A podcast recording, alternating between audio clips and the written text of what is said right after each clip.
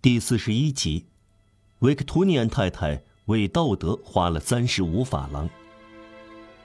方汀看到自己能维持生计了，高兴了一阵体面的自食其力，这是上天的恩赐啊。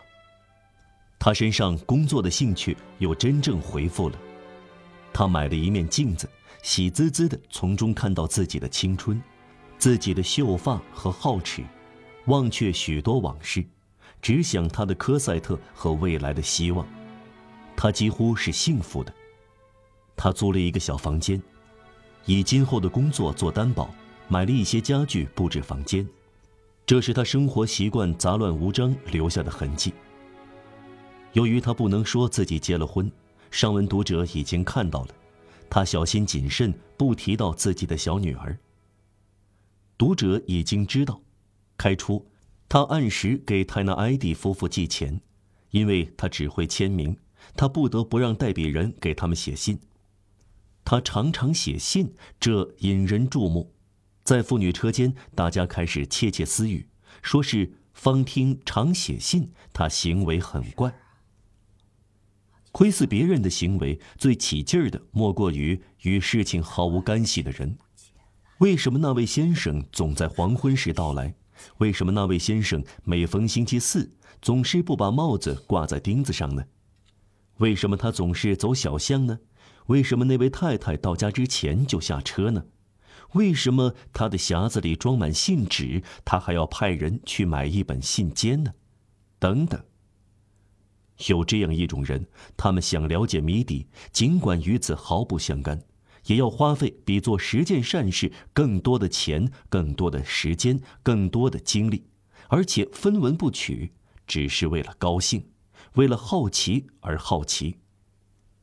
他们整天跟随这个男人或这个女人，在街角，在过道的门洞里，夜晚冒着寒冷和阴雨守候几个小时，贿赂跑腿的人，灌醉车夫和仆人。收买女仆，串通看门人，图什么？一无所图，纯粹出于强烈的想看、想知道和想深入了解，纯粹出于渴望说话。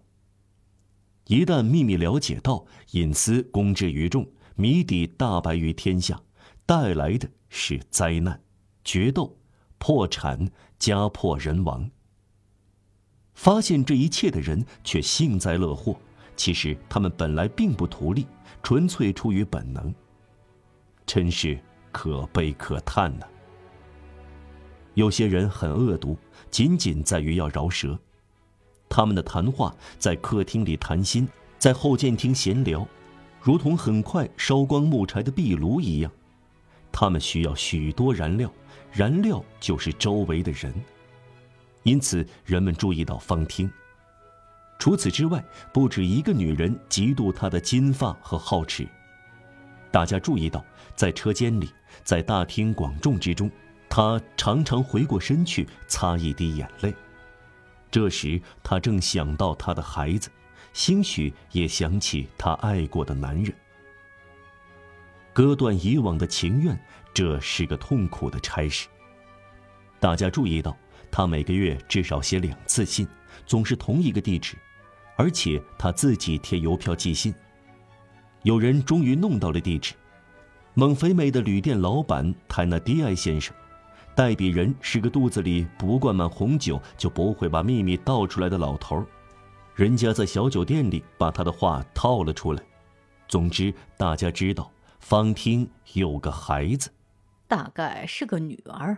有一个长舌妇到蒙非美转了一圈。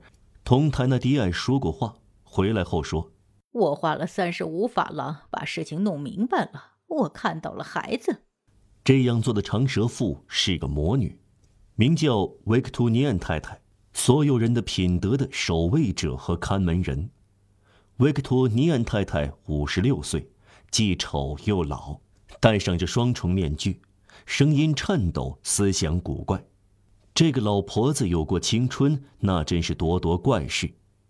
她年轻时正值九三年，嫁给一个从修道院逃出来的修士。她从贝尔纳教派转到雅各宾派，戴上红帽子。她冷酷无情，难以相处，脾气暴躁，专爱挑刺儿，动辄易怒，近乎狠毒。她是个寡妇，但常常思念她的修士。修士把她治得俯首帖耳，唯唯诺诺。这是一颗被修士道袍拂来拂去的荨麻。在王政复辟时期，她成了一个虔信的女人。她是那样热诚，以致教士们原有了娶她的修士。她有一小笔财产，她大肆张扬的慰赠给一个宗教团体。在阿拉斯主教区，他非常受人重视。这个维克图尼安太太到孟菲美跑了一趟，回来后说：“我看到了孩子。”这件事发生后，过了一段时间，方汀在工厂里干了一年多。一天上午，车间工头带市长先生交给他五十法郎，对他说：“他不再是厂里的人了。”而且市长吩咐劝他离开本地。正是在这个月，他那迪埃夫妇计十二法郎而不是六法郎的要价之后，刚要求十五法郎而不是十二法郎。方汀吓呆了，他不能一走了之，他欠着房租和家具钱，五十法郎还不够还清这笔债。他咕哝了几句求情的话，女工头通知他，他要立刻离开车间。方汀只不过是个低级女工，他很绝望，更感到耻辱。离开了车间，回到自己房里，他的过错如今人人知晓了。他感到没有勇气申辩，人家劝他去找市长先生，他不敢。市长先生给了他五十法郎，因为他心地善良，但把他赶走，因为他按章办事。他在这判决下屈服了。第九节，维克图尼安太太得逞。修士的寡妇适宜做某种事。再说，马德兰先生对此一无所知。生活充满了这种事件的组合。马德兰先生习惯几乎不到妇女车间去，他让一个老姑娘管理这个车间，这是本堂神父推荐给他的。他完全信任这个女工头，她真正值得尊敬。办事坚决、公正廉洁、心地仁慈，不过仅限于施舍，并没有达到理解和宽容别人的程度。马德兰先生把什么事都交给他处理。最善良的人往往不得已放下权力。女工头握有全权，又确信自己办事有方。他调查了这个案子，对方汀作出判决、定罪，并加以执行。至于那五十法郎是他从女工救济款中抽出来的，马德兰先生让他支配这笔款，他不用报账。方汀自荐当佣人，他从这家到那家，没有人愿意雇他，他无法离开城市。他买的是什么家具啊？而那个旧货商对他说：“如果您走掉，我会叫人把您当做小偷抓起来。”他欠房租。那个房东对他说：“您年轻漂亮，有办法付房租。”他将五十法郎平分给房东和旧货商，把四分之三的家具还给商人，只留下必需用品。他没有工作，无立身之地，只有一张床，还有大约一百法郎的债。他开始为驻守部队的士兵缝制粗布衬衫，每天挣十二苏。他的女儿用去他食宿，正是从这时起，他开始拖欠付给泰纳迪埃夫妇的钱。但有个老太婆在他每天晚上回家时为他点亮蜡烛，还教会他怎样在贫困中生活，靠一点点东西生活，进一步是一无所有的生活。就像两个房间，第一间是幽暗的，第二间是漆黑的。方汀学会了冬天怎样完全不用生火，怎样摒弃一只每两天才吃掉四分之一苏粟米的小鸟，怎样将裙子改成被子，将被子改成裙子，怎样借对面窗户的亮光吃饭，节省蜡烛。有些弱小的人到老了也是一贫如洗，但老老实实，搞不清他们是怎样擅长用一文钱掰成两半用的。最后，这会变成一种才能。方听掌握了这种绝妙的才能，恢复了一点勇气。那时，他对一个女邻居说过：“哦，我心想，只睡五个钟头，其余时间都在缝衣服，我总算挣到差不多够吃的面包。再说，心里难受，也吃不下，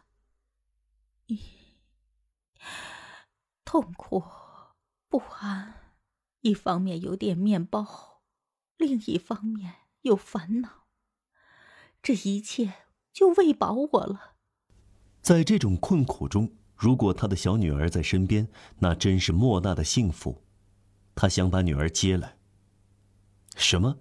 让女儿跟他一起受穷吗？再说，他欠着泰纳迪埃夫妇的钱，怎样还清呢？